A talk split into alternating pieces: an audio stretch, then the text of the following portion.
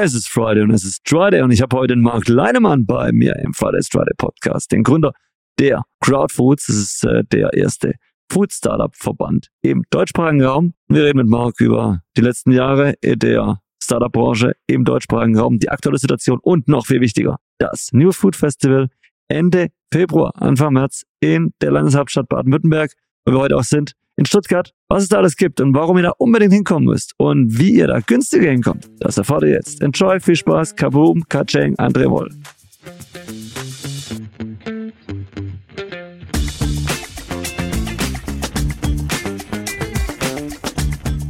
It's Friday, it's Friday, it's Truck and Roll Time, ihr Lieben. Schön, dass ihr da seid. Mein Name ist André Moll, the one and only Host von Friday's Friday, der Podcast für Business, Inspiration und Lifestyle.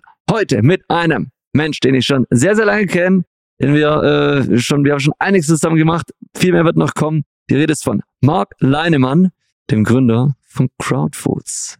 Und Marc, jetzt bist du hier und es freut mich unheimlich, dass du hier bist in meiner Heimat. Heute sind wir nämlich in Stuttgart in den Räumen von Fit Together in der Nähe vom Feuersee. Das ist nämlich der Accelerator der Börse Stuttgart. Und äh, Marc, du bist heute Morgen aus der Schweiz angereist. Mensch, erzähl mal, wie war's?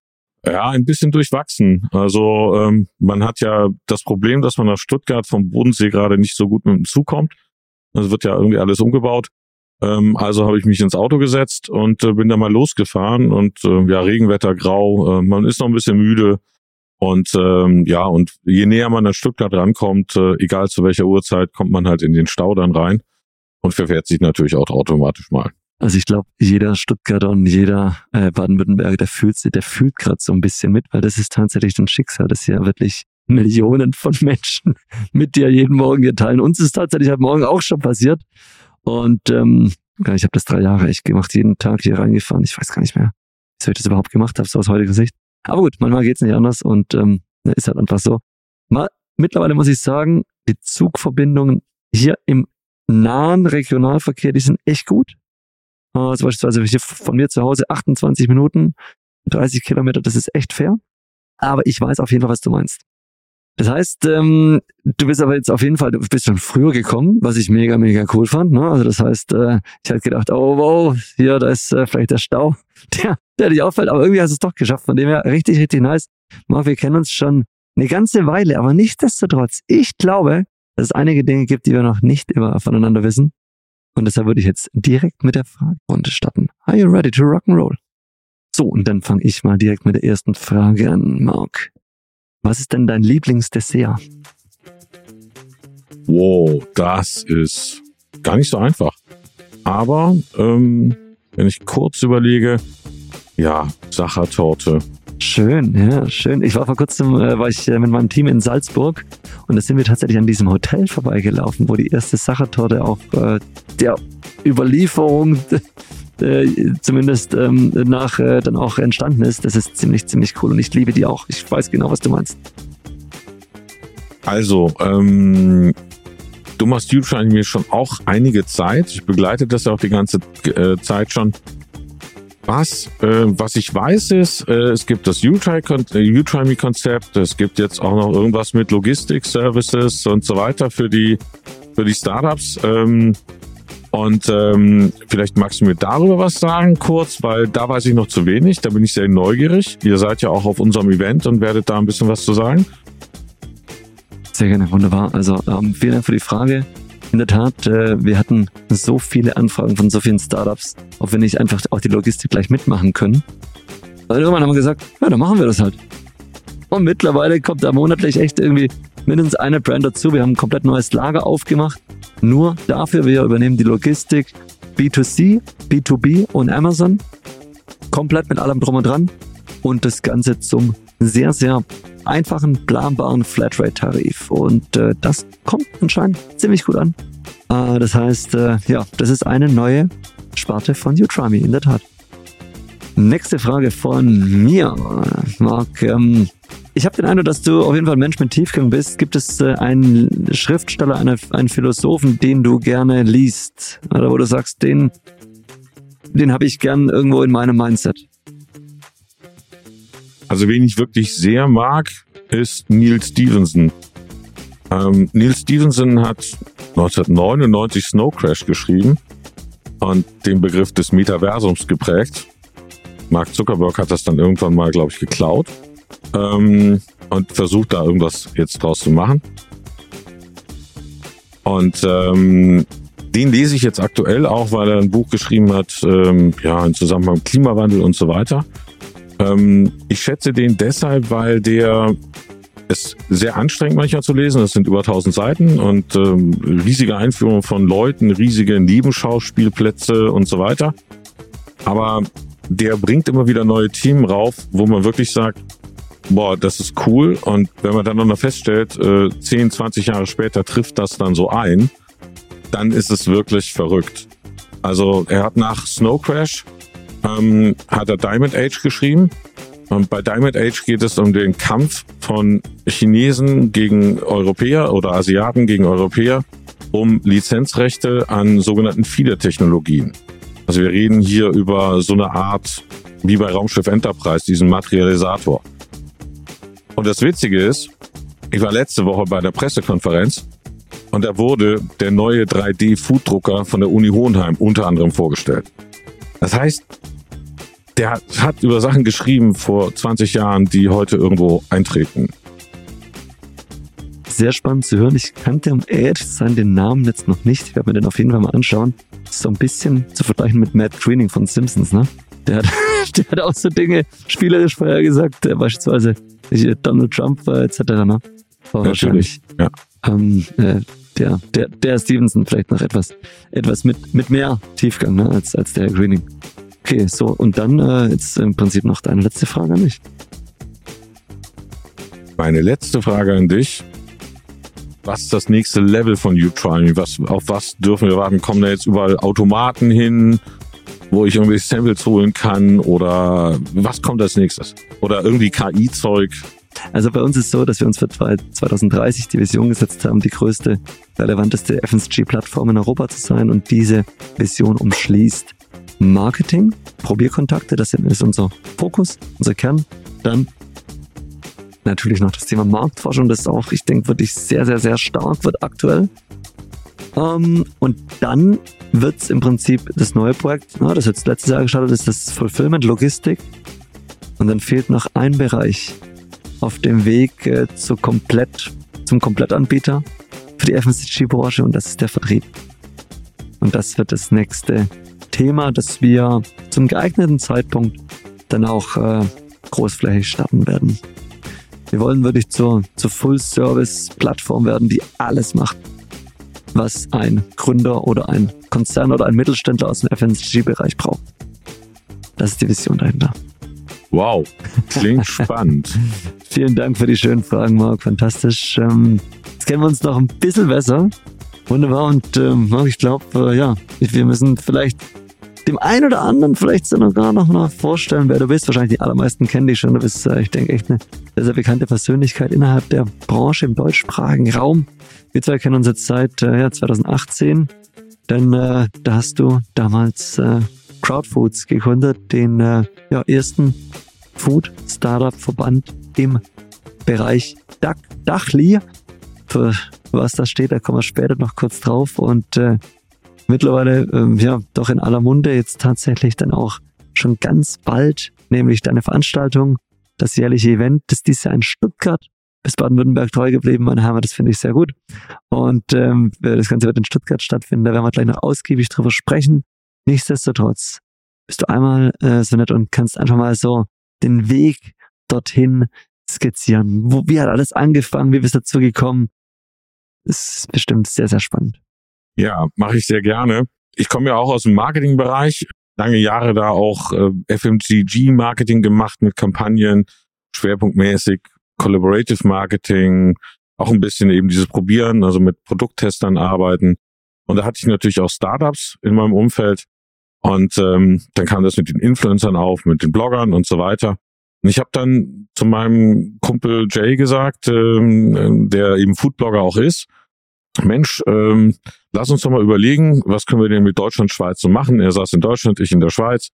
Ähm, es gibt weniger Food-Startup-Produkte oder coole Produkte in der Schweiz. Naja, warum denn nicht mal diese Produkte in die Schweiz? Könnte man ja mal machen, so als Idee. Und dann ist uns ein witziges Produkt über den Weg gelaufen. IC Pasta heißen die. Das sind, äh, sehen aus wie Bandnudeln, sind aber Meeresspaghetti. Und ich probiere immer gerne neues Essen aus. Und dann haben wir gesagt, gut, wir probieren das jetzt mal in die Schweiz einzuführen und mit äh, Mundpropaganda und ähm, ja, Influencer, Blogger-Marketing bekannt zu machen. Gesagt, getan. Ähm, das war ein holländischer Kontakt, mit dem ich früher zusammengearbeitet habe. Ähm, alles völlig crazy eigentlich. Und dann haben wir ja, die erste Palette einfach mal importiert und haben versucht, die zu verkaufen. Haben uns einen Distributor gesucht. Und da war dann schon das Problem. Wir hatten Ahnung von Food Marketing, aber keine Ahnung vom Food Business. So, so fing das alles an. Sind kläglich gescheitert, haben uns dann gefragt, gibt es eigentlich ein Startup-Netzwerk für Foods, äh, für Foodies? Nee, gibt's nicht. Dann haben wir mal angefangen, regionale Events zu machen am Bodensee mit dem lokalen Startup-Netzwerk dort. Die wurden immer größer und irgendeiner hat gesagt, mach doch mal richtig. Und wir so, was meinst du damit? Ja, irgendwie Organisation, Verein, Verband oder so. Ich so, okay. Dann haben wir geguckt, gibt sowas schon? Nee, gab's weder in der Schweiz, noch in Deutschland, noch in Österreich, noch in Liechtenstein. Bodensee vereint ja die drei Länder, deshalb Dachli. Ne? Und ähm, ja, und dann haben wir das Ding einfach gegründet und ähm, dann kam die Insel Mainau auf uns zu und gesagt, wir haben das mitbekommen, äh, wollt ihr mal ein Event machen, wir würden die Location einmal gratis sponsern. Und ähm, wir so, okay, gut, dann schnell das ganze Regulatorische gemacht, so äh, Statuten und so äh, gegründet. Ja, dann musste eine Webseite aufsetzen, das war also alles so, ja, hands-on, ähm, ganz einfach pragmatisch gestartet. Äh, irgendwie so, wie das, wie der Zufall es so wollte, kam das eigentlich zustande. Und ähm, zack hatten wir dann den ersten ähm, Food Startup Summit auf der Mainau äh, Anfang 2019. Ich habe noch eine Pressemitteilung zwei Wochen vor Weihnachten an die Fachpresse rausgeschickt. Ich dachte, das druckt ja keiner ab, interessiert ja niemanden. Die Resonanz war überwältigend. Da kam Feedback von, von Corporates, von, von äh, Mittelstand, von Startups. Endlich baut mal einer das gesamtdachweite Netzwerk, weil es auch ein Markt ist. Ja, und ähm, ja, das war dann ziemlich hektisch alles, aber der erste Event, 200, 250 Leute waren da. Und so wie wir uns das vorgestellt hatten, das ist das, was wir machen bei, bei Crowdfoods. Wir vernetzen Startups mit dem gesamten Sektor, damit die schneller wachsen können, also mit den relevanten Personen, ob nun Investoren, Händler, äh, Lohnabfüller, was auch immer und äh, damit die schneller wachsen können und ich sag mal schneller, geileres, cooleres äh, Food draußen ist und auch damit ein bisschen der Wandel in der Foodbranche äh, schneller vorangeht. So und so sind wir gestartet. Dann kam der zweite Event. Am ersten warst du, glaube ich, schon da. Ah, oh, natürlich. Ich, ähm, war, ich, ich, ich ja, stimmt. Ja, ja, natürlich. Gründungsmitglied, wenn man das so, also Gründungsverbandsmitglied. Ich glaube, das ist der richtige Name, ne? Stimmt, ja. Du warst auf jeden Fall eines der ersten Mitglieder, ja, mit yeah. You Try Me. Ähm, das ist richtig. Und ähm, es gibt auch ganz, ganz coole Bilder da noch. Äh, ja. ähm, schöne Netzwerkbilder mit dir ähm, von, vom ersten Event. Nein, und ähm, dann ähm, war das schon super. Dann sind wir eingeladen worden von der Startup Night Berlin, ob wir nicht den Food-Bereich da bespielen wollen im September. Das haben wir dann im September 2019 gemacht. Ähm, so ist das organisch gewachsen. Also wir waren eigentlich gar nicht darauf vorbereitet. Wir sind die ganze Zeit nur am Hinterherrennen gewesen. Ja, wir brauchen jetzt noch eine Website, wir müssen noch das machen. Und also echt Startup-Feeling. Insofern wir sind als Verband auch wie ein Startup und auch völlig untypisch zu einem normalen Verband wie ein BVE oder, oder sowas, weil wir machen keine politische Lobbyarbeit, sondern wir kümmern uns eigentlich um unsere Mitglieder und dass es denen gut geht und versuchen die zu fördern durch ähm, Wissensvermittlung, praktisches Wissensvermittlung auf Konferenzen oder auch online ähm, und durch Vernetzung, dass sie die richtigen Partner zusammenkriegen. Und äh, das versuchen wir so gut wir es können. Das ist eine Non-Profit-Organisation, NGO, sehr viel ehrenamtliche Arbeit aktuell noch. Ähm, wir sind komplett unabhängig, wir sind nicht von irgendjemandem finanziert. Sehr, sehr cool. Wie viele Mitglieder haben wir mittlerweile? Es sind ein paar weniger geworden, leider. Vielleicht sprechen wir auch gleich nochmal drüber, wie es da draußen aussieht. Ähm, aber wir sind stabil noch über 100 Mitglieder. Schön. Das ist, ich denke, die Branche ist jetzt auch nicht mega groß, ne? Also vor allem die Startups, ne? War in den letzten ein, zwei Jahre echt schwierig, aber grundsätzlich ist das, ich denke, echt eine, echt eine schöne Zahl. Vor allem ist es ja qualitativ sehr, sehr hochwertig und ausgewählt. Ja, das ist ja B2B und eben aus der Branche, ne? Das ist also ja, schön. Also man muss auch dazu sagen, nicht alle werden Mitglied. Ähm, ähm, also auch Unternehmen, größere Konzerne tun sich da manchmal schwer mit. Da gibt es manchmal Restriktionen oder Ach so. bei solchen mhm. Verbandsmitgliedschaften muss dann der Vorstand zeichnen oder so. Ach so. Ähm, also unser Netzwerk ist wesentlich größer. Also schwer abzuschätzen, aber ich würde mal sagen, so zwischen 2.000, 3.000, vielleicht auch 4.000 Kontakte, die wir haben. Wow. Schön. Und da kommt natürlich noch eine Sache dazu. Wir arbeiten mit Botschaftern. Wir haben Botschafter jetzt ähm, in allen drei Ländern, also in, sogar in Liechtenstein haben wir noch einen. Also ähm, müsste jetzt kurz zusammenzählen. Ähm, ich glaube 14, 15 sowas in verschiedenen Regionen. Die haben ihr eigenes Netzwerk und nochmal ihre eigenen Kontakte. Oh, das klingt gut. Also ich muss wirklich sagen, wenn ich das äh, an der Stelle mal sagen darf, äh, ich glaube, wir sind noch nie dazu gekommen, aber das ist auch wirklich aus, aus meiner, ich denke, recht neutralen Sicht, ne, weil wir sind jetzt in dem Fall kein, kein Food-Startup, ganz, ganz tolle Gelegenheit, wirklich Kontakte zu knüpfen. Ich freue mich mega aufs Event, äh, das jetzt auch schon bald äh, stattfinden wird. Wir haben sogar unseren eigenen Stand äh, mit dem Try Me. Und ähm, insofern, ähm, ja, da äh, freuen sich auch schon alle hier bei mir im Team drauf. Und das ist immer ein Highlight, weil man einfach die Branche trifft. Und das finde ich wirklich schön. Ich muss auch sagen, das erste Event damals, Marc, das habe ich dir noch nie gesagt, aber ich war beeindruckt, wie gut das organisiert war, dafür, dass es das erste Event war. Also wirklich, das war damals, äh, wie gesagt, äh, Insel äh, Mainau war das, ne? Hast du ja gesagt. In diesem mega, mega schönen Raum da unten. Direkt am Wasser. Und äh, da fand ich das, ich bin da hingekommen und ich fand es von Anhieb geil und äh, das hat sich jetzt auch nie verändert. Nicht mal während Corona, da war es wirklich, ich glaube, einfach für alle schwierig, einfach, ne? Logischerweise auch in so einem Verband, aber es hat, glaube trotzdem geholfen, dass sich alle irgendwie weiter noch ein bisschen äh, nah bleiben und ähm, ist insofern sehr, sehr cool, dass ihr das macht bevor wir jetzt auf die, auf die Veranstaltung gleich kommen, ne, ähm, nochmal kurz die letzten Jahre, die durchaus turbulent und herausfordernd waren für ganz, ganz viele Startups da draußen.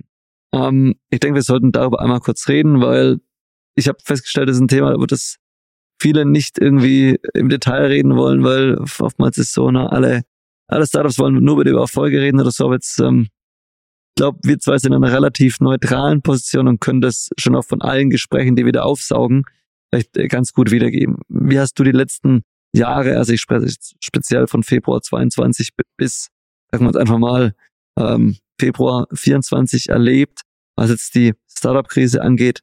Was konntest du aus, aus, aus deiner Perspektive so alles miterleben? Sag mal deine Eindrücke bitte. Das ist ein permanentes Auf und Ab gewesen. Also wir müssen ja sagen, es gibt ja verschiedene Phasen auch. Wir hatten 2019 auf der Anuga waren so zwei, drei ja, Meat Alternatives, ne? also so Beyond Meat, ähm, Impossible Burger. Wir hatten unsere Konferenz, das war gut. Die zweite Konferenz hatten wir schon doppelt so viele Aussteller. Und direkt nach der zweiten Konferenz kam ja der Lockdown, so knallhart. Und ich erinnere mich, stimmt. Das war kurz danach, stimmt. Eine Woche später, glaube ich jetzt, wo du sagst, erinnere ich mich. Und, und da waren schon die ersten, die haben gesagt, oh nee, da gehe ich lieber nicht hin. Also es waren noch so ganz wenige, alle anderen waren cool. Aber das war damals auf der Konferenz schon so ein kleines Thema. Stimmt. Ja, also wir waren noch vorbereitet drauf, weil ich wusste eben auch nicht, was, was passiert. Ja, niemand ne? wusste es. Ne? Es hätte ja sofort, könnte ja sozusagen äh, das Fallball fallen sozusagen und dann wäre es vorbei gewesen. Ja. Ähm, aber wir haben es eben noch machen können. Ähm, und ähm, ja, und zu der Zeit gab es ja wirklich ansteigenden richtigen Food Startup Boom. Das ging richtig Voll. los. Es war äh, immer mehr Geld auch im Markt vorhanden, ja. Investitionen, Investoren. Sehr. Ähm, du hast gemerkt, dass die, dass die großen Corporates auch ähm, sich verändern und äh, äh, anfangen eben ihre eigenen Produkte auf den Markt zu bringen, eben als als ich sag mal äh, Kopien von den von den jungen Startups. Dann war ja also, also dieser Lockdown, äh, die Pandemiephase die erste die war geprägt davon, dass alle digital gegangen sind. Plötzlich war online wichtiger, Online-Versand auch wichtiger, wurde das alles in, in 0, nix hochgezogen. Ähm, Gastronomiebranche war natürlich komplett kaputt, ähm, weil es war ja nicht, in Deutschland war es ja nicht nur ein Lockdown, es war ja mehrere. Es ging ja so ein Scheibchen immer auf und zu und auf und zu und auf und zu. In der Schweiz hatten wir nur einen kurzen Lockdown und dann war alles offen. Kann man auch darüber diskutieren, was da gut war und nicht, aber äh, da ging es ein bisschen anders dann weiter. Und äh, trotzdem waren aber noch Budgets da. Also es war auch Finanzierung da für die Startups. Es ging dann weiter. 2021 hast du dann plötzlich eine komplette Halle nur mit äh, Fleischalternativprodukten, veganen Fleischalternativen gehabt in, auf der Anuga. Also da, da hast du den Boom richtig gesehen. Zwar europaweit, überall sind die ganzen Sachen hochge, hochgegangen. Ähm, und dann kam ähm, dann kam eigentlich 22 kam die Ukraine mit dem Ukraine-Krieg. Also, also mit mit mit Beginn dieses dieses Angriffskrieges in der Ukraine von von Russland und auch noch einige andere Verwerfungen, die dann kamen. Wir hatten ja auch noch dann noch mal spätfolgende Pandemie in China. Ähm, da war die Lieferkette komplett kaputt. Bedeutet in dem in dem Falle ähm, die Startup-Produkte wurden teurer, nicht weil die Rohware oder weil das Food ähm, oder das Getränk teurer wurde. Nein, es fehlte an Kronkorken, Flaschen, sonstige Sachen. Durch den, durch den Krieg dann äh, sind die Energiepreise in die Höhe gewuppt. Ähm, da fehlt es dann auch an Flaschen und so weiter, weil die, die, die Glasflaschenproduktion zu teuer war und einige andere Sachen. Ähm, man darf dann auch eins nicht vergessen, die Ukraine ist extrem, hat extrem viel zugeliefert, ähm, auch in die EU, ähm, an so Sachen, an die man so nicht denkt, aber Kleinigkeiten halt, ne? Verschlüsse und, und sonstige Geschichten. Also da wurde das Foodsystem schon mal gut durchgeschüttelt. Und ähm, dann ähm, ja, hatten wir ja zwischenzeitlich einen kurzen, äh, ähm, wir hatten ja in, in der Corona-Pandemie hatten wir einen Bioboom und Nachhaltigkeitsboom. Die Leute wollten gesund sich ernähren waren auch bereit, Geld auszugeben, weil sie teilweise auch mehr Geld hatten. Und das ist dann abrupt geendet eben mit, mit dem Krieg, Inflation hoch. Dann ist der gesamte Biosektor, das war teilweise ein Massaker. Also wir hatten letztes Jahr ja auch den, den Jan von, ähm, von Vegans bei uns, zumindest mit Videointerview. Ich hatte ihm, mit ihm vorher auch interviewt äh, zu dem Thema. Eigentlich sollten das nur fünf Minuten werden. Wir haben, ich glaube, eine Stunde gesprochen. Er hat so viel erzählt. Ähm, das ist wirklich ganz, ganz schlimm abgelaufen da und da sind natürlich auch viele Bio-Startups mit runtergegangen. Und jetzt kam dann eben dann die zweite Inflationswelle und äh, zusätzlich nochmal ähm, äh, andere Probleme dazu, die dann die Preise getrieben haben. Und die Leute sind natürlich umgeschwenkt auf Handelsware, also Eigenmarken und so weiter.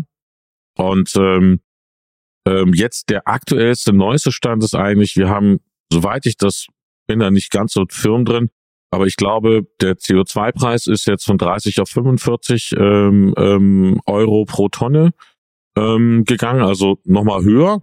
Und die Energiepreisbremse ist weggefallen. Und das hat jetzt einigen Startups äh, insofern das Leben gekostet, weil ihre Lohnhersteller gesagt haben, wir müssen die Preise erhöhen. Und dadurch steigt der Preis des Produktes. Am Ende sind das dann 40 Cent, die im Regal das ausmacht, mehr.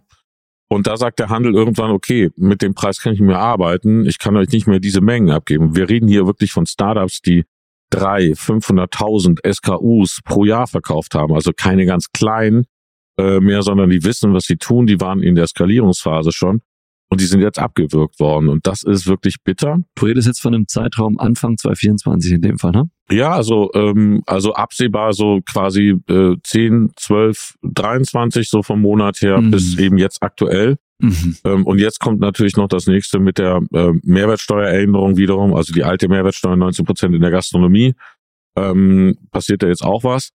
Und nur um so ein Bild zu geben, ähm, ich habe ja auch mit anderen Netzwerken, wir sind ja so ein bisschen das Meta-Netzwerk und haben auch den Kontakt mit den anderen Netzwerken, so auch wir sind auch wirklich One Big Family, auch vom, vom transparenten Austausch her. Ähm, wenn du so durch die Bank fragst, die Organisationen, bei denen es Startups gibt, ähm, und jetzt nur die Startups gezählt, die haben ähm, teilweise 20 bis 30 bis 40 Prozent äh, der Startups sind äh, tot, scheintot, ähm, dümpeln vor sich hin, sind ausgetreten und so weiter. Also bei uns, eben, wir hatten auch wesentlich mehr Mitglieder und da hat es eben auch jetzt ein paar leider, äh, wie man in der Schweiz sagt, gelupft. Ähm, ähm, das ist wirklich sehr, sehr schade, ähm, dass sie dann Betrieb einstellen müssen, weil ich habe den Eindruck, dass dadurch wirklich unser zartes Pflänzchen, was so seit 2018, 19 im Food-Innovationsbereich entstanden ist, ähm, dass dieses Innovationspflänzchen, dieser Acker, auf dem diese Sachen hochgezogen und, und, und äh, kultiviert werden, dass der jetzt quasi äh, ja wegrasiert wird ähm, und unter die Räder gerät. Das ist ein großes Problem, weil logisch,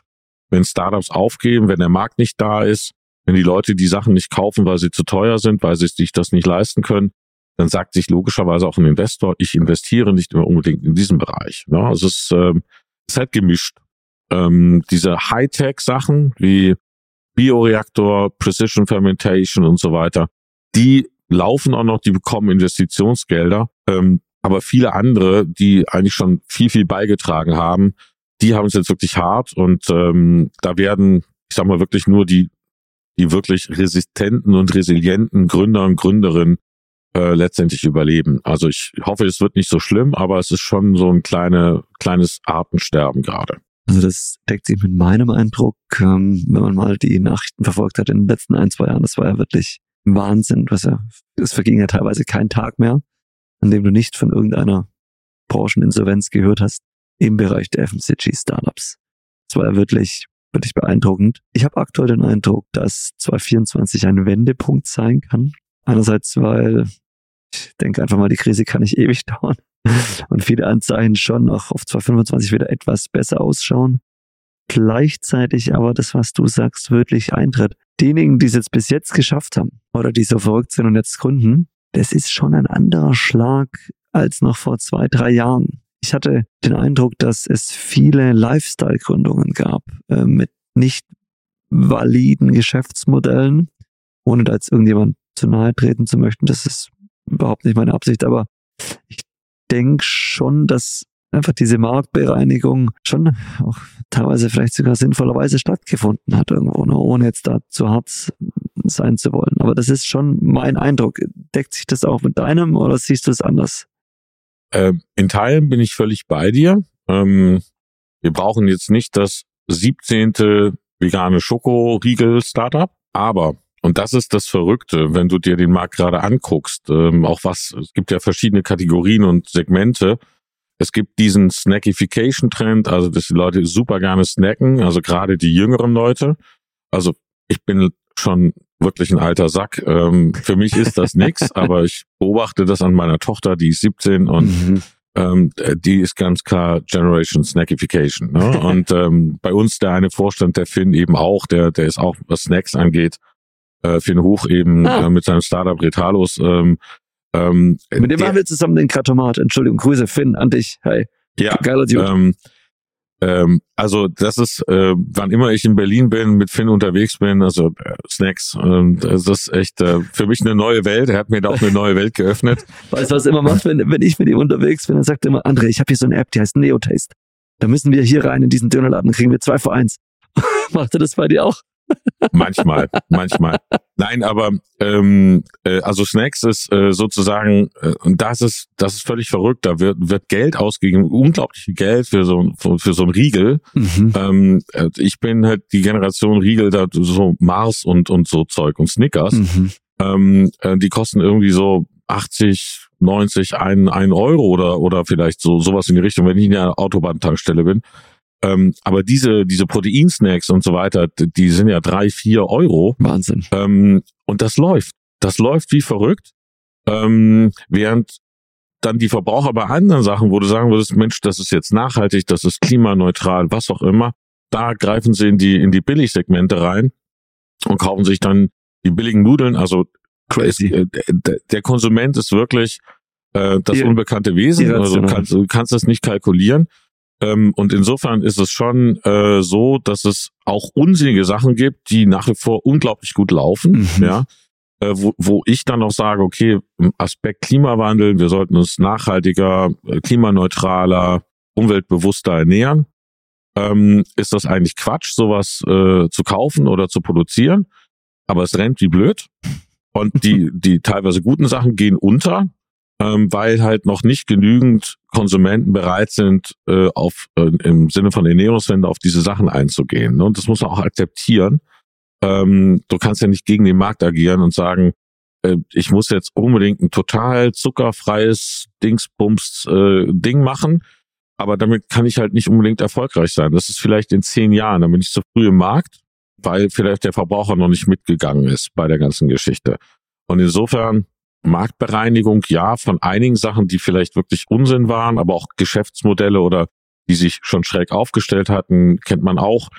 Ein Gründer startet, macht keine wirklich gute Handelskalkulation, vergisst zwei, drei Sachen, ähm, kann mit dem Investorengeld natürlich irgendwie eins, zwei Jahre da ganz gut überleben.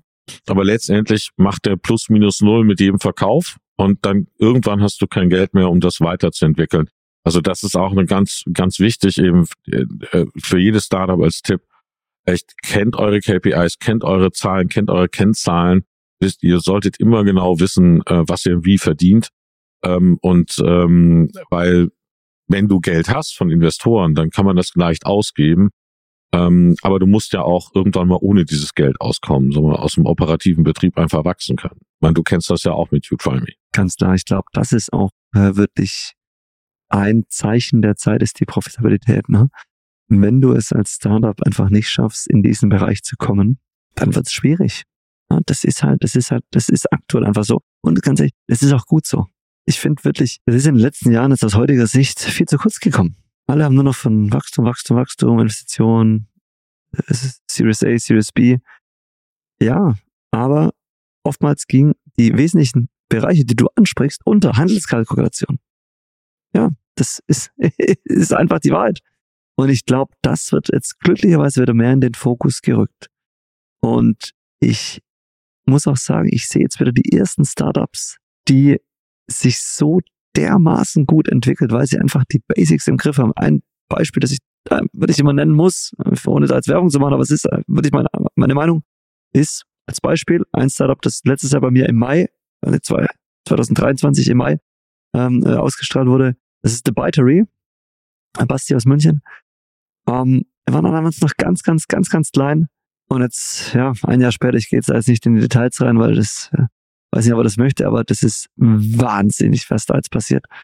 Weil die Basics stimmen. Und das ist so mein, mein Tipp an, an, an alle da draußen. Kümmert euch um die Basics. Das, was du sagst, ne? Um, alles darüber hinaus. Hey, es kann mal wieder eine Zeit kommen, da wird das auch wieder wichtig. Da wo dann Investorengespräche etc. Wachstum, Mega-Wachstum auch wieder wichtig wird. Aber aktuell ist halt einfach, sind es die Basics. Sind es die Grundlagen, ne? Das profitable Arbeiten. Ich, ich denke, das ist eh die Grundlage, ne? Also wenn du das nicht hast, aber vielleicht ergänzend dazu, ähm, wo ich jetzt nicht so ganz deiner Meinung bin, mhm. ähm, wir haben immer noch diesen Elefant im Raum, ähm, der da heißt Klimawandel, ne? Der läuft ja überall so mit rum. Und ähm, der Klimawandel, der geht halt einfach weiter. Und ähm, jetzt können wir sagen, okay, wir machen jetzt nichts gegen den CO2-Ausstoß, wunderbar, die Klimawandelfolgen kommen ja trotzdem. Und da, wenn man sich da die Prognosen anguckt oder auch was so jetzt eigentlich in den letzten zwei Jahren passiert ist, ne, wir hatten erst totale Dürre auf den Feldern, dann hatten wir jetzt Niedersachsen komplett überschwemmt. Niedersachsen hat das jetzt dieses, also letztes Jahr ähm, komplett zwar, ähm, beides gehabt. Also erst im Sommer eine Dürre, wo sie beregnen mussten, die, die Landwirte, und dann jetzt die Überflutung. Ähm, in der Schweiz hatten wir 2023 30 Prozent weniger Kartoffeln äh, in der Ernte. 30 Prozent. Also es wurde nur aufgefangen, die Schweiz hat einen Eigenversorgungsgrad von 50 Prozent, was ähm, äh, Agrarlebensmittel angeht. Was relativ viel ist, ne? 50 Prozent Eigenversorgungsgrad oder? Ja. Jetzt im europäischen Vergleich, oder? Nee, das ist Durchschnitt. Deutschland hat auch nur 50 Prozent, sowas in die Richtung, 50, 60 Prozent. Es liegt aber auch ein bisschen daran, weil die in die EU eingebettet sind und die Sachen mhm. sich anders verteilt Natürlich, haben. Natürlich, okay. Ähm, aber 50 Prozent ist insofern schwierig, wenn ich über, über, ich sag mal, die, die Crops, also die, die, die Kohlenhydrateprodukte, so die Grundnahrungsmittel nachdenke, ähm, weil ich bin abhängig von Importen. Und ähm, ähm, wenn man, wenn man jetzt einfach sich das anguckt, was in den letzten zwei Jahren passiert ist, ja, Olivenernte, Olivenölernte, Olivenöl ist, glaube ich, 75 Prozent im Preis gestiegen. Ähm, Kartoffeln waren, sind schlechter gelaufen. Gut, Kartoffeln essen die Deutschen gar nicht so viel, obwohl man immer denkt, wir sind so die Kartoffel. Okay. Kartoffel es ist also schon, schon mehr Pasta und andere Sachen auch. Ähm, aber es hängt ja alles miteinander zusammen. Und ähm, dann gibt's aber Prognosen, die einfach ganz klar sagen, wenn das mit dem Klimawandel in, ähm, im globalen Süden so weitergeht, und da kommen ja viele Rohstoffe her, Kakao, Kaffee, Tee, ähm, äh, dieser Kaffee- und Kakaogürtel, der könnte übermorgen weg sein. Also in zehn Jahren, ich meine, und das gleiche ist, Amazonas macht mir gerade auch sehr viel Sorgen, ähm, weil der Amazonas so ein äh, Ökosystem in sich selber ist, auch mit der Wasserversorgung, ähm, was aber Argentinien und Brasilien beliefert. Ähm, aus diesen beiden Ländern kommt extrem viel Tierfutter für die Europäische Union. Ähm, das könnte übermorgen weg sein. Ähm, dann haben wir die Lieferkettenprobleme, äh, also die, die, die, äh, ist der Rhein trocken gefallen, fahren keine Schiffe. 11,5 Prozent aller Importe der Schweiz laufen über den Rhein. Ähm, das hatten die jetzt in den letzten zwei Jahren mehrmals. Ich, ich habe da ja so zwei, drei Distributoren, die ich kenne.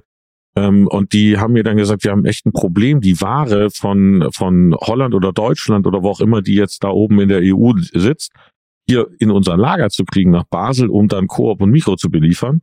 Ähm, weil gleichzeitig äh, sind äh, Lokführer ausgefallen, entweder wegen Streik äh, oder wegen Pandemie, weil sie krank waren. Die Lastwagenfahrer waren auch alle krank. Die hatten also ein echtes Lieferkettenproblem. Und ähm, das wird in Folge, also in den nächsten Jahren dazu führen, dass du immer mal wieder eine Knappheit dort hast, dort hast, dort hast.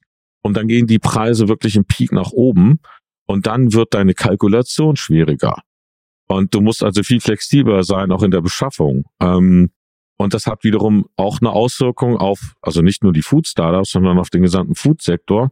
Wenn du mit so, ähm, wir sind ja hier im Schwabenland, ähm, Alpgold, Spätzlehersteller, arbeiten mit Hartweizengrieß auch bei der Nudelherstellung und sagen, wir sind eine regionale Marke, wir haben eine äh, regionales Sourcing, also wir beziehen eigentlich hier aus dem, aus dem Baden-Württemberg, aus dem, aus dem Umland, beziehen wir unsere Rohstoffe. Ähm, und da kam dann durchaus also auf einem Event Diskussion mit jemandem von, von äh, Alpgold, ja, wie können wir uns dann noch regionale Marke nennen? Wenn rings um Stuttgart vielleicht im Sommer die Felder vertrocknen und gar keine Rohware da ist, und wir das eventuell aus Italien oder Spanien oder Norddeutschland, dann können wir ja nicht mehr besten Gewissens sagen, das ist jetzt hier so ein schwäbisches Produkt. Und das ist, glaube letztes oder vorletztes Jahr äh, eben auch mit mit den Kartoffelchips in in der Schweiz mit Zweifelchips passiert. Es waren nicht genügend, äh, jetzt eben auch wieder 30 Prozent weniger Ernte, vor allen Dingen für Kartoffelchips und Pommes. Ähm, die schreiben aber auf ihre Verpackung drauf Schweizer Kartoffeln. Und wenn sie nicht genügend Kartoffeln haben, müssen sie es ändern. Das mussten sie einmal ändern. Und das ist natürlich so ein Problem, wo mein ganzes Branding dann und der ganze Trust, den ich draußen habe beim Konsumenten, äh, durcheinander kommt. Ähm, und das wird aber eventuell zukünftig der Fall sein. Bedeutet für alle Organisationen, ob nun Startups oder, oder ähm, Mittelstand und Großkonzern, sie müssen sehr, sehr flexibel sein. Also diese Planungsrhythmen, diese, ich baue eine Brand langfristig auf, kann mir übermorgen komplett durch irgendwas, durch den Klimawandel oder was auch immer zerstört werden. Ähm, und das bedeutet maximale Flexibilität. Das ist aber extrem anstrengend für viele Mitarbeiter, weil wir sind als Menschen eigentlich so gebaut, dass wir nicht dauernd irgendwie pivotieren und das ist totaler Stress für uns. Äh, was auch dann wiederum erklärt, findest kein Personal, Leute sind Burnout, sind krank und so weiter. Das ist ja auch die Situation, die wir gerade haben. Und ähm, das ist wirklich gerade so eine ganz üble Zwickfalle. Also wir haben auch jetzt auf unser Festival zu gehen. Ähm, wir haben äh, zwei Aussteller oder hätten zwei Aussteller haben können, die nicht kommen können, weil sie kein Personal haben. Es ist einfach kein Personal da, was sie letztes Jahr noch hatten. Ähm, mhm. ähm, also das sind wirklich auch so die die Herausforderungen gerade und da weiß ich nicht, ob sich das 24 ändert oder 25, sondern wir sind mitten in diesem Transformationsprozess und den müssen wir erst abschließen. Und das bedeutet, wir müssen Prozesse anpassen, bei vielen Unternehmen flexibler werden, auch in der Produktion. Ne? Da gibt's halt neue Technologien. Mit Bioreaktoren, äh, Precision Fermentation kannst du viele coole Sachen machen. Ähm, und kannst dann zukünftig vielleicht auch sagen, okay, wir haben keine Kartoffeln, aber wir haben, äh, ich weiß nicht was, ähm, als Kohlenhydratersatzprodukt. Und dann machen wir halt äh, Reispommes, also Pommes aus Reis statt aus Kartoffeln, ähm, weil vielleicht äh, gerade die Kartoffel nicht da ist. Ähm, und das ist natürlich, wenn du aus so einem langen Planungsprozess kommst mit hochskaliert, ähm, das umzubauen ist halt ähm, ähm, ja nicht so einfach. Und ähm, ja, und dann kommen halt noch ein paar politische Faktoren dazu, die es uns gerade nicht einfach machen hier ähm, in Deutschland, aber auch äh, europaweit, äh, weil wir da nicht wirklich schnell deregulieren können, ähm, viel zu viel Bürokratie da drin ist.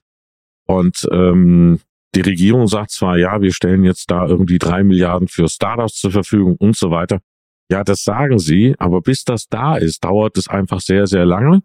Das brauchen wir aber, weil also wir brauchen eigentlich den Zusammenschluss aus, aus, aus öffentlicher Hand, die finanziert äh, und unterstützt in einer in einem smarten Weg, ne? also nicht mit diesen aktuellen Fördermittelanträgen, die viel zu komplex sind und Ewigkeiten dauern, ähm, mit privaten Investoren, aber vor allen Dingen auch mit der Industrie, also Mittelstand, äh, vor allen Dingen Mittelstand und Großkonzerne. Sonst kriegen wir diese Transformation nicht hin. Also ich glaube, vor, vor einer Woche oder vor zwei gab es eine Anzeige von 40 Unternehmen, die die Regierung gebeten haben, dass sie massiv Geld bereitstellen sollen für den für die Transformation. Das ist natürlich einfach gesagt. Ähm, ich würde sagen, nicht, es, es hängt nicht unbedingt am Geld, aber an der Kombination Geld, Prozesse, Deregulierung, ähm, schnelle Entscheidungen, äh, kein Hickhack. Ähm, dann kriegen wir diesen Wandel hin. Ähm, ansonsten haben wir ein echtes Problem. Dann geht dieser ganze Innovationssektor, der könnte jetzt verloren gehen. Und wenn da erstmal dann, ich sag mal, wenn der Acker verbrannt ist sozusagen, dann kommt da so schnell erstmal nichts mehr nach. Und da sind aber auch die Mittelständler und die Großkonzerne gefordert, weil die bisher die Innovationen eigentlich abgegriffen haben von diesem Acker, also dann kopiert haben und gesagt haben, also die Startups sind ja eigentlich diejenigen, die es denen vormachen und sagen, wenn es erfolgreich ist, dann kopieren sie es und machen es in Masse skaliert, was gut ist, ja, was auch fair ist. Ähm, aber wenn sie diesen, diesen Acker austrocknen, diesen Innovationsacker, und das könnte jetzt eben passieren, dann kommt da erstmal nichts nach. Dann können zwar die Großkonzerne noch von den Innovationen, die jetzt aktuell noch da sind, vielleicht noch zwei Jahre davon profitieren, aber dann kommt erstmal lange nichts mehr in Europa oder in Deutschland oder in der Dachregion, weil die Situation ist in Österreich und der Schweiz die gleiche wie in Deutschland, was diese Förderung angeht. Ähm, das Problem ist halt, die Amerikaner machen, die geben völlig Gas, die Asiaten, der gesamte Nahen Osten inklusive Israel, was da passiert gerade, das ist unglaublich. Ähm, ich höre von Startups, die bekommen jeden Tag irgendwie oder jede Woche einen Anruf, also wirklich so innovative äh, Food-Tech-Startups, kommen jede Woche irgendwie einen Anruf aus Dubai, Katar oder sonst was, kommt doch zu uns. Bei uns könnt ihr die Produkte sofort einführen, keine Novel Food Regeln, ihr kriegt sofort Geld, ähm, äh, wir machen alles hier auf. Einzige Bedingung, ihr müsst halt arabische Investoren mit reinnehmen und äh, ihr müsst euch hier mit dem ersten Sitz ansiedeln. Und das ist halt, wir verlieren vielleicht dieses Cluster und das wäre sehr, sehr schade, weil wir in Europa dieses Food-Erbe, diese Heritage haben, ähm, der Innovation, der Food-Tech-Innovation, der Maggi oder ich müsste schweizerisch sagen eigentlich der Maggi äh, Brühwürfel ist eine Foodtech-Revolution gewesen vor 100, 120 Jahren ungefähr.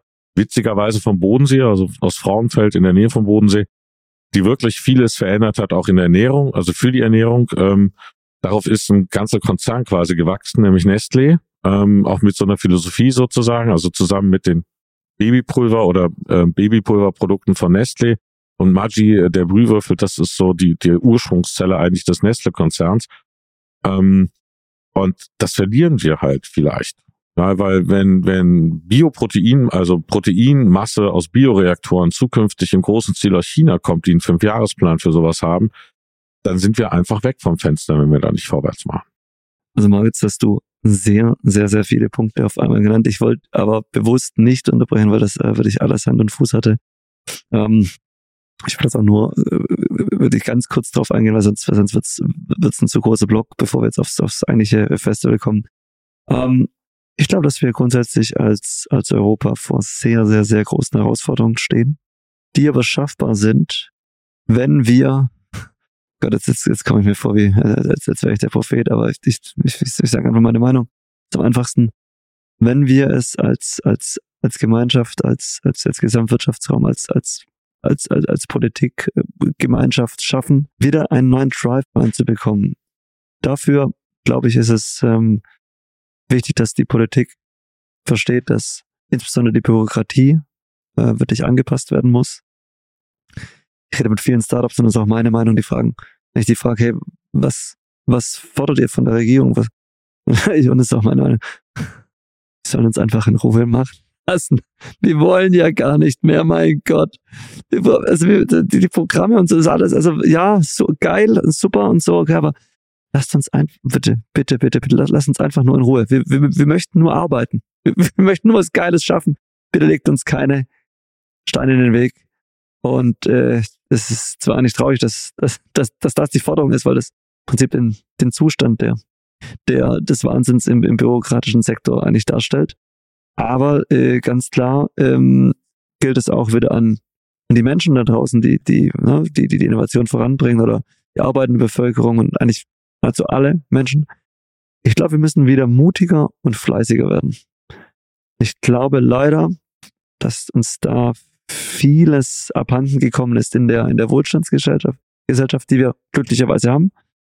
Aber, naja, die Römer waren auch mal, das Römische Reich war auch mal sehr, sehr groß. bis sie halt sehr zufrieden waren. Ich habe leider den Eindruck, dass das in den letzten Jahren schon passiert ist. Ne? Ähm, auch wenn ich mich mit wirklich sehr, sehr jungen Menschen unterhalte, die ja nur Prinzip Wohlstand kennen, sehe ich, dass die Notwendigkeit des Fleißes und des Mutes nicht mehr wirklich in, in ihnen schwebt. Da gibt es einige Ausnahmen, die dann wirklich fantastisch sind schon mit 15 im Prinzip ihr Milliardenunternehmen haben, sind aber leider, wie ich es wahrnehme, aktuell die Ausnahme. Ich glaube, dass wir auch wirklich einfach Fleiß und Mut wieder in den Alltag integrieren müssen und Lust drauf haben müssen, ähm, was zu schaffen. Wenn das nicht passiert, ähm, ich glaube wirklich, dass es schwierig wird, weil die Aussichten mit Klimawandel, der einfach passiert, der massiv kommen wird, mit, mit, dem, mit dem Aufstreben des Mittleren Ostens und der Asiaten, was absolut in Ordnung ist. Aber die, die sind nämlich, die sind fleißig, ne? die, die, die haben lang drauf gewartet. Das ist absolut in Ordnung und das ist im Prinzip ein gewisser Konkurrenzkampf, da stehe ich sowieso drauf, das passt. Aber wenn, wenn wir uns hier nicht anpassen, dann wird das echt eine schwierige Kiste dieses Jahrhundert. Und insofern stimme ich da absolut mit dir überein. So. Äh, ich, ich hau selten so ausführliche politische Statements raus. Es ist aus, aus Versehen rausgerutscht, muss ich aufpassen. Aber nichtsdestotrotz ähm, würde ich jetzt mal sagen, wir gehen einfach mal auf das Festival, bevor wir uns hier festfahren, Marc. Ist das in Ordnung? Absolut. okay, super, fantastisch. Dann ähm, reden wir jetzt hier im Prinzip äh, von äh, dem ja, Crowdfoods Festival. Das dieses Jahr heißt New Food Festival. Äh, war bisher immer am Bodensee, mittlerweile eine Landeshauptstadt, da wo es auch hingehört, glaube ich, ne, da, da, da war auch viel passiert, nämlich in Stuttgart. Ähm, hast mir ein paar Daten, Zahlen, Fakten direkt zum Festival heraus. Gut, ähm, ja, also ähm, früher hieß es ähm, Food Startup Summit und mit dem Wechsel nach Stuttgart, und du hast richtig, äh, du, hast, du hast richtig gesagt, das gehört nach Stuttgart. Und äh, davon hat uns eben auch ähm, ähm, die Wirtschaftsförderung der Stadt Stuttgart, die letztes Jahr eben bei unserem Summit dabei war, auch überzeugt. Also sie haben uns dann auch eingeladen und äh, unterstützen das auch tatkräftig. Aber es ist jetzt nicht nur die Stadt Stuttgart, die Wirtschaftsförderung der Stadt Stuttgart, sondern auch die Wirtschaftsförderung der Region Stuttgart. Also es ist nicht nur Stuttgart, sondern auch alles drumherum, ähm, was es da so gibt. Und ähm, ja, äh, Daten, Fakten, Zahlen. Also wir haben äh, das New Food Festival ist Konferenz und Messe oder Exhibition, könnte man auch sagen. Also wir haben eine Startup-Messe, beziehungsweise es sind auch Aussteller, äh, Lohnhersteller können da hinkommen. Da kann auch ähm, äh, jemand hinkommen. Eben, ihr habt ja auch einen Stand da, äh, der Logistik anbietet zum Beispiel, ähm, also Dienstleistung für für Startups.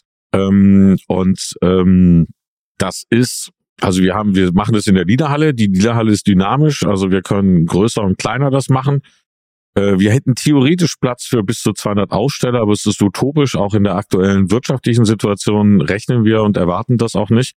Aber es ist zumindest mal ein guter Anfang, ein Platz auch, wo wir skalieren könnten, wenn wir wollten für die nächsten Jahre. Und das war immer das Problem ein bisschen am Bodensee, weil da gibt's jetzt nicht so große Hallen. Ähm, und äh, wir haben es diesmal auf zwei Tage erweitert. Ähm, ähm, ich, wie ich finde, ähm, sehr diverses und sehr vielfältiges, spannendes Programm äh, aufgestellt für zwei Tage. Ähm, wir haben uns überlegt, warum zwei Tage? Naja, wenn wir viele Aussteller haben, bis du alle durchgeguckt hast. Ich meine, du kennst auch das Food Innovation Camp. Ähm, Sina in Hamburg leistet da Großartiges. Ähm, sind auch immer irgendwie bis zu 100 Aussteller da. Und mir hat immer jeder erzählt, er schafft gar nicht alle Aussteller anzugucken. Und ähm, geht, ging mir genauso und ähm, habe ich auch bei unseren Events gehört, eben wenn du dann, wir hatten beim letzten Mal eben auch 95 Aussteller, du kannst dir alles gar nicht an einem Tag angucken, wenn parallel noch Konferenz ist. Und deshalb haben wir gesagt, wir machen es auf zwei Tage, ist entspannter. Wir werden schauen jetzt, wie die Resonanz ist. Ähm, das Problem bei diesen ganzen Events äh, seit, ich sag mal, eigentlich seit, seit der Pandemie, äh, du hast bei Ticket und äh, ähm, Ausstellerständen einen ewig langen Hockeystick, der ganz, ganz lange gerade ist. Also auch egal, wann du anfängst und wie viel Early Birds du gibst und so weiter. Und erst zum Ende geht dieser Stick nach oben. Und das ist fast ein rechter Winkel mittlerweile geworden. Und äh, damit sind solche Events sehr schwer planbar, wenn du nicht maximal flexibel bist. Und ähm, also wir haben Ausstellung, wir haben auch schon tolle Aussteller da. Also wir haben äh, wirklich ein paar spannende eben hier auch aus der Region. Ähm, Holy Roots zum Beispiel, die ähm, ähm, ja Cracker eigentlich machen, aber die sehen eigentlich so ein bisschen aus wie Knäckebrot aus äh, aus gerettetem Gemüse vom Bauern. Also wir haben eine Messe, wir haben Holy Roots als äh, Aussteller zum Beispiel. Wie gesagt, das ist so eine Art Knäckebrot sind Cracker eigentlich, aber ein bisschen länger, äh, so ungefähr Knäckebrotgröße, wo man wunderbar irgendwelche Toppings drauf machen kann. Ähm, eben aus gerettetem Gemüse ähm, von Landwirten. Ähm, also eigentlich ein Food Waste Produkt, äh, passend zur Zeit, schmeckt gut, ähm, entwickelt worden von einer ähm, ähm, ja, Absolventin von der von der Uni Hohenheim. Interessanterweise dann aber über ein EIT Food Programm äh, mit Investoren verbunden worden aus Belgien und ähm, den ersten Marktstart hat sie in Belgien gemacht äh, und da auch auf den äh, sofort auch bei dem Discounter zu sehr hohen Preisen das Produkt verkaufen können, erfolgreich ähm, und kommt jetzt eigentlich erst wieder zurück nach Deutschland sozusagen, obwohl sie eigentlich die ganze Zeit hier in Stuttgart sitzt. Ähm, ist jetzt nur ein Beispiel, ähm, äh, wirklich ein tolles Startup. Wir haben auch ein ähm, Foodtech-Startup, also einen veganen Kä äh, Käsehersteller, Viva la Farbe aus Stuttgart. Schön. Ähm, ähm, ja, ähm, das ist mal so das, was wir so als Aussteller mal da haben. Es, es sind noch ein paar mehr da natürlich. Also wir haben jetzt aktuell, ich würde mal sagen, ich habe die genauen Zahlen jetzt noch nicht im Kopf. Ähm, es sind ungefähr 40 Aussteller jetzt schon da, äh, aber wir können äh, ja, wir haben noch Platz für viel, viele weitere. Also wenn ihr das hört, ihr könnt auch noch einen Stand buchen. Ne? Also auch wie in den letzten Jahren gab es immer wieder ein paar, die haben am letzten Tag angerufen oder am vorletzten Tag. Wir machen das möglich. Ähm, aber bitte, bitte, wenn ihr früher buchen könnt, dann bucht bitte früher, dann haben wir weniger Planungsprobleme. Hm. Ähm, ähm, ja, und dann zum Programm. Also wir haben drei, ich sag mal, Programminhaltsbereiche. Wir haben das Thema Inspiration, das sind unsere Keynotes und, und Talk-Panels. Ähm, äh, da haben wir unter anderem ähm, das witzig, weil wir das jetzt hier aufnehmen, weil um die Ecke sitzt die Firma Unibev. Also sie sitzt, glaube ich, im, im, gleichen Gebäude oder gegenüber hier. Ähm, und Unibev macht diese ganzen ähm, Artist, äh, Content Creator, Influencer äh, Getränke. Unter anderem sind das eigentlich die Macher hinter dem Brattee von Capital Bra. Und ähm, da habe ich, das ist echt eine große Freude, dass der Fabian bei uns äh, eben eine Session macht zum Thema vom Content Creator zum Food Creator und mal diese ganzen Sachen im Hintergrund erläutert. Weil das ist eine Branche, die, glaube ich, von den normalen Food-Branchenleuten gar nicht beobachtet oder betrachtet ja, das wird. Denk, den, den Eindruck habe ich auch. Und da steckt viel Potenzial drin, auch für eine Ernährungswende, weil habe ich mit ihm auch diskutiert, dass er wird das Thema auch mit in die Breakout-Session nehmen, nicht nur erklären, wie das so abläuft und wie man das so machen kann ähm, und was da auch der Hintergrund ist, weil einige denken dann immer so, ja, Influencer A macht jetzt einen Eistee, Influencer B macht einen Eistee, was für ein Quatsch. Nee, das hat seine Berechtigung, das ist sehr smart gedachtes Marketing äh, in Kombination mit Communities. Ähm, und Next Level, und darauf wird er auch eingehen, wird eigentlich auch das Thema sein, wie kann ich jetzt mit solchen Artists mit ähm, oder Influencern, wie auch immer, also Artists, das können Artists sein, das können auch echte Influencer sein, wie kann ich mit denen eventuell sogar Produkte kreieren, die für den Ernährungswandel sinnvoll sind und so die Bevölkerung im größeren Stil mitnehmen? Weil die haben die Power, wirklich Trends zu setzen, diese Influencer. Ähm, wenn wir es halt mit der normalen Werbung oder Appellen der Politik nicht hinbekommen, vielleicht geht's ja damit. Ähm, und das ist beispielsweise so eine Sache, die mir sehr viel Hoffnung gibt, auch für die Zukunft, ähm, dass wir den, die Kiste schon geschaukelt bekommen, in, in ähm, also den ganzen Bereich auch gedreht bekommen. Ähm, haben wir dabei, wir haben, äh, da bin ich auch sehr stolz drauf, wir haben erstmals drei Händler da, die erklären, wie man sozusagen in ihren Handelsorganisationen ins Regal kommt für ein Startup, also der Klassiker, die Zelda, also Grüße auch nochmal an Zelda, danke dafür, dass du seit 2019 seit Anfang an eigentlich bei uns treu dabei bist und die, die Startups auch aufklärst, wie funktioniert das mit der Handelsliste und Kalkulation und die ganzen Sachen. Aber wir haben dieses Jahr auch dabei die Markant-Gruppe, ähm, die auch eine Session macht. Äh, die ist natürlich inhaltlich nicht identisch, ne, weil die auch völlig anderes Setup haben. Die haben ja einen, einen, einen, einen großen Blumenstrauß an Handelsorganisationen, also ähm, Rossmann, DM, äh, Kaufland und so weiter dabei und erklären da halt, wie es da eigentlich abläuft in diesen einzelnen Bereichen. Und das ist halt ein Unterschied zur Rewe-Organisation. Und ähm, last but not least haben wir ähm, einen regionalen Bio-Großhändler Brodern vom Bodensee, der halt mal erklärt, wie funktioniert eigentlich das, ähm, das Handelsding im, im Bio-Bereich, äh, weil es ist eben unterschiedlich zum, zum normalen Einzelhandel, äh, zum normalen LEH äh, weil es ein zweistufiges Prinzip ist. Es geht immer über einen äh, Zwischenhändler sozusagen, über so einen Großhändler. Ähm, die werden Rede und Antwort stehen. Wir haben aber darüber hinaus halt noch jede Menge wirklich sehr erfahrene Handels-Sales-Leute da, äh, also Leute, die ihr Handwerk bei Y-Food ähm, gelernt haben ähm, und anderen größeren oder kleineren, also sehr erfolgreichen Organisationen dann, ähm, die also ihr Wissen auch teilen. Also sehr, sehr spannend, auch äh, zum Austausch. Ähm, dann noch ein besonderes Highlight. Ähm, wir haben ähm, die Uni Hohenheim da. Ich hatte es vorhin, glaube ich, schon erwähnt. Ähm, die haben ja nun einen 3D-Food-Drucker. Ähm, der wird unter anderem von Revo, vom Startup Revo aus Österreich äh, äh, verwendet, um äh, mit einem 3D-Prinzip Lachs, veganen Lachs zu drucken. Konnte man sich auf der Anuga angucken. Ähm, unglaublich coole, coole Sache.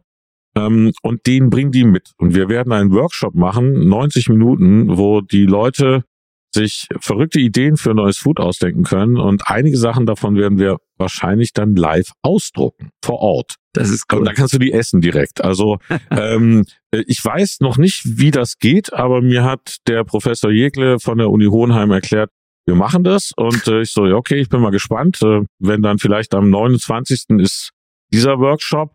Die Handelspanels sind am, am 1.3., also deshalb, wir haben es auch ein bisschen aufgeteilt, damit man sich alle coolen Sachen angucken kann. Aber wir haben jetzt nicht nur was für Startups und für Produktentwickler, also Innovationsdirektoren auch von, von mittelständischen und größeren Unternehmen, ähm, sondern wir haben auch ganz pragmatisch was, äh, was, äh, was für den Mittelstand, aber auch für die Startups interessant ist, weil wir haben ja gesprochen, Finanzierung teilweise von klassischen Investoren, also VCs, CVCs, fällt ein bisschen aus äh, oder geht zurück. Aber der Mittelstand muss innovieren und das Optimale ist, wie er das machen kann, indem er mit Startups kollaboriert. Und ähm, da haben wir ein Talkpanel zu, aber auch nochmal eine Masterclass zu dem Thema. Ähm, wir haben, da werden dann Cases vorgestellt von, von Köln-Flocken. Also Peter Köln wird wahrscheinlich vor Ort sein, ähm, ist noch nicht ganz raus, aber in jedem Fall jemand aus dem Team von Peter Köln, ähm, die diese Kollaboration gemacht haben mit äh, Planet A Foods. Ähm, wir werden auch jemanden von Bauer da haben, von Bauer äh, Molkerei, also Joghurtprodukte, die eine ähm, Kooperation oder Kollaboration mit ähm, ähm, Kerntech haben ähm, und einfach da auch mal erklären, wo sind die Hürden, äh, wie ist das alles gelaufen. Das ist echt pragmatisch. Die reden da ganz offen drüber. Ähm, etwas, was Mittelständler manchmal nicht so oft gerne tun. Ähm, also auch da eine Session zum Wissen teilen und mitmachen und zum Erarbeiten. Das Ganze wird mit unseren Partnern von, vom Foodnetz äh, Rhein-Neckar ähm, äh, mitgestaltet und vom ähm, DICA äh, aus München, also Drink and Food Innovation Campus ähm, vom Jerome. Ähm, also auch da eine ganz spannende Geschichte. Und last but not least, wir haben natürlich auch ein Investor Meet Startup Panel. Ähm, da haben wir jetzt aktuell zwei Leute, also ein VC aus dem veganen Bereich von ProVeg, der ist da und einen CVC, also ein Corporate VC aus dem, aus dem Bug-Bereich. Und wenn alles gut geht, das wird halt kurzfristig leider erst entschieden werden können, bringt der noch ein total cooles Startup mit, was auch zum Thema passt. Ähm, ähm, was wir haben auf der Konferenz, ähm, die Zukunft der Ernährung ist jetzt, das ist unser Kernmotto. Ähm, und darum dreht sich alles. Aber das kann, kann ich jetzt noch nicht sagen. Ähm, abonniert unseren Newsletter, guckt auf die Webseite, irgendwann steht's da, folgt uns irgendwie auf LinkedIn, da werden wir es announcen. Ähm, so und ähm, ja, ein letzter Punkt noch. Wir haben vier Talk-Panels zum Thema, einmal zum Thema Future of Food, Future of Agriculture, Future of Gastronomy und Future of Retail. Ähm, Retail ist auch ganz spannend. Wir haben ja die Innovationsdirektorin von der Rewe Digital da, die uns dann über die Technologien ähm, erzählt, äh, was, was so im Handel alles läuft. Und soweit ich weiß, sitzt in dem Panel auch noch deine liebe Kollegin, die, jetzt muss ich den Namen, Lena, ne? Lena Schmidt? Genau, also Lena ähm, wird voraussichtlich äh, auf jeden Fall auch dabei sein. Um, ähm, aber jetzt haben wir gesagt, okay, dann wäre der Stand unbesetzt und deshalb wird jetzt tatsächlich sogar unser, mein Mitgründer, der Tobi, anreisen. Oh, cool. Und wird äh, wirklich dann an dem Tag auch wirklich, weil das ist, das ist am zu sein auch sein Bereich, da bin ich, um zu sein, nicht so gut drin. Das ist, das ist Tobis, ähm, Tobis Steckenpferd.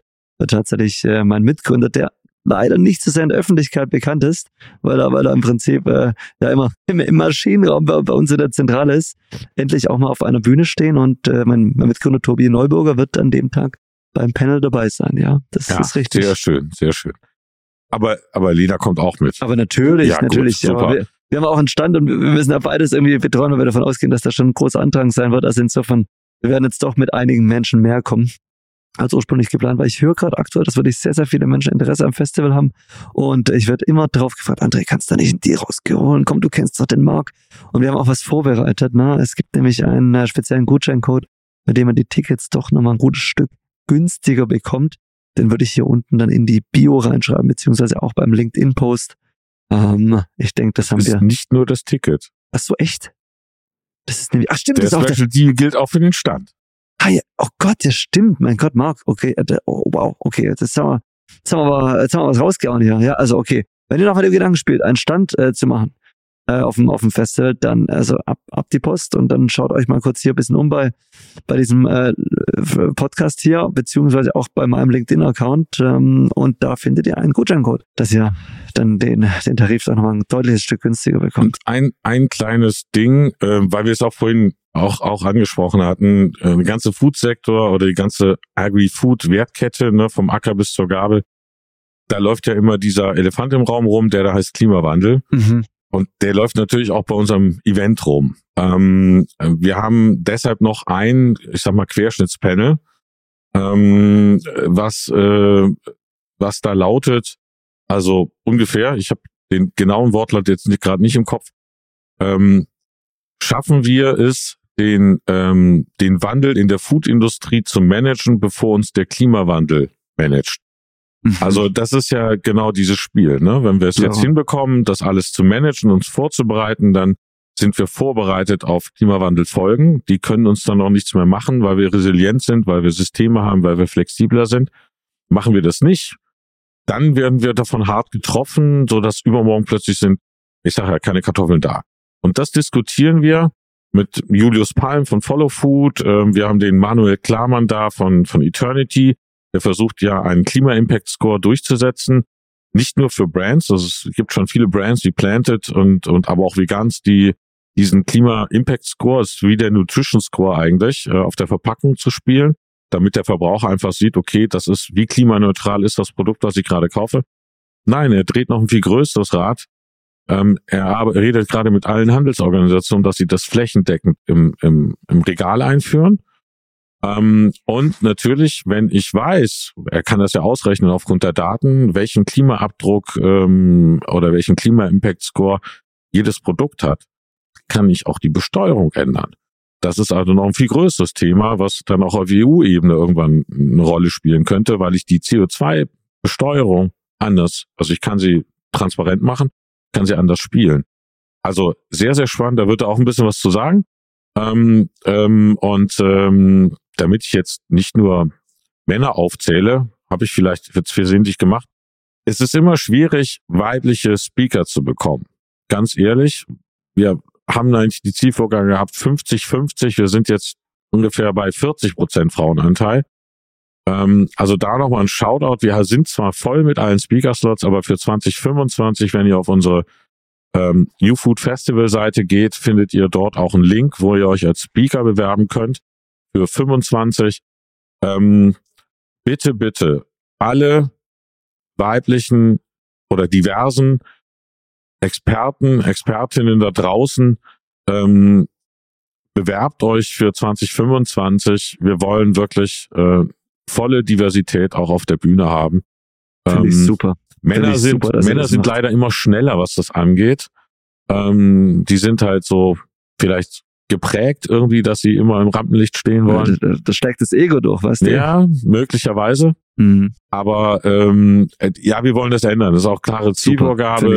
Ähm, und ähm, ist nicht, ist nicht nur von uns, sondern das steht auch die Wirtschaftsförderung Stuttgart dahinter. Also der, der Chef der Wirtschaftsförderung, der Bernhard Krieb, hat auch gesagt, wir müssen gucken, dass wir 50-50 schaffen. Schön, ähm, finde ich, finde ich toll. Ah, wir schaffen es nicht ganz, aber ähm, äh, 2025 will ich eigentlich dieses 60-40, was wir jetzt haben, männlich, weiblich, umdrehen in 60 weiblich, 40 männlich. Man, es ist, ist ein gewisser Prozess, das am Beginn noch nicht alles perfekt funktioniert. Hey, alles gut. Ich glaube, es ist der Weg und die Richtung, die zählt. Ne? Und die finde ich bei euch wirklich super. Insofern glaube ich, dass es uns ein fantastisches Festival bevorsteht. Äh, wir als Drummy werden natürlich dabei sein. Und äh, ich denke, es lohnt sich hier natürlich auch entweder ein Ticket oder ein Stand sogar zu buchen. Und äh, ja, bald ist es soweit. Also ja, heute ist jetzt äh, im Prinzip, äh, sind nicht mehr so viele Tage. Also erspart dem Mark und seinem Team bitte das Chaos in den letzten zwei Tagen vor dem Event und äh, melde dich am besten schon ein bisschen früher an, dann ist es einfacher. Und ähm, ja, genau, ihr bekommt natürlich auch ein Rabatt auf Ticket und selbstverständlich auch den Stand mit unserem Code, den ich äh, hier natürlich auch verlinke. Und den Bewerbungslink von nächstes Jahr für die Speakerinnen, der kommt natürlich auch in die Bio und in den LinkedIn-Post. Marc, es war mir eine besondere Freude, dich heute hier zu haben. Bevor wir aber äh, den, äh, die Zuhörer äh, in den, ins Wochenende schicken, heute ist ja Freitag, ähm, würde ich doch mal sagen, wir schauen uns noch kurz dein Friday ist Friday Lifehack was möchtest du den Menschen mit auf den Weg geben? Was sollten sie einfach mal in ihrem Leben ausprobieren, egal was es ist? Was lohnt sich? Mal was Neues in ihrem Leben, also ein bisschen, bisschen Schwung in die Kiste. Also ich, ich würde ja gerne sagen, versucht mal das verrückteste Food zu probieren, was ihr euch nur vorstellen könnt. Also an alle, die eher so fleischlastig sind, versucht echt mal so ein richtig geiles, veganes, pflanzenalternative Steak zu essen. Da gibt's richtig tolle Sachen. An alle anderen, die schon in diesem Food-Sektor unterwegs sind, ein ganz anderer Test. Ne? Ob nun bei Veganern schwieriger, aber bei Omnivoren, also Leute, die auch alles mögliche andere essen, macht mal ein 5-Minuten-Ei und esst das nicht einfach, sondern esst das mit den Fingern. Und wenn ihr das mit den Fingern esst, dann tunkt ihr erstmal euren Finger oben rein ins Ei rein, ins Eigelb rein, macht die Augen zu genießt das mit allen fünf Sinnen und schlägt den Finger ab. Also esst so wie kleine Kinder essen. Und beobachtet euch selber mal. Ich meine, das kann man nicht nur mit einem Ei machen, aber Ei, so ein, so ein weich gekochtes Ei ist warm, das hat so eine ganz spezielle Bewandtnis. Versucht mal Food anders zu entdecken, weil dann kommt ihr wieder an die Grundlagen zurück. Ähm, das ist total sexy. Und es ist eben kein Konsum. Konsum ist Porno, aber wenn man richtig sein Essen genießt, dann ist es purer Sex. Also ich glaube, das ist doch ein wundervolles äh, Abschlusswort. Äh, Marc, äh, vielen lieben Dank. Ähm, schön, dass äh, das hier warst. Ich denke, äh, die beiden äh, Gruppen dürfen sich jetzt angesprochen fühlen, die du eben erwähnt hast. Äh, ich denke, äh, die, diese Tipps, die bringen echt was. Und äh, insofern wünsche ich allen einen fantastischen Fridays Friday. Und ja, im Prinzip, äh, die Veranstaltung kommt bald. Wir sehen uns alle und äh, ich freue mich drauf. Dankeschön. Letztes Wort liegt bei dir. Ja, ich habe zu danken für die Einladung, äh, für, für den tollen Host hier. Die angenehme Gespräch hat super viel Spaß gemacht. Also ich glaube, wir könnten jetzt auch noch drei Stunden weiter quatschen, Mit Sicherheit. aber ähm, das würde dann zu lang werden.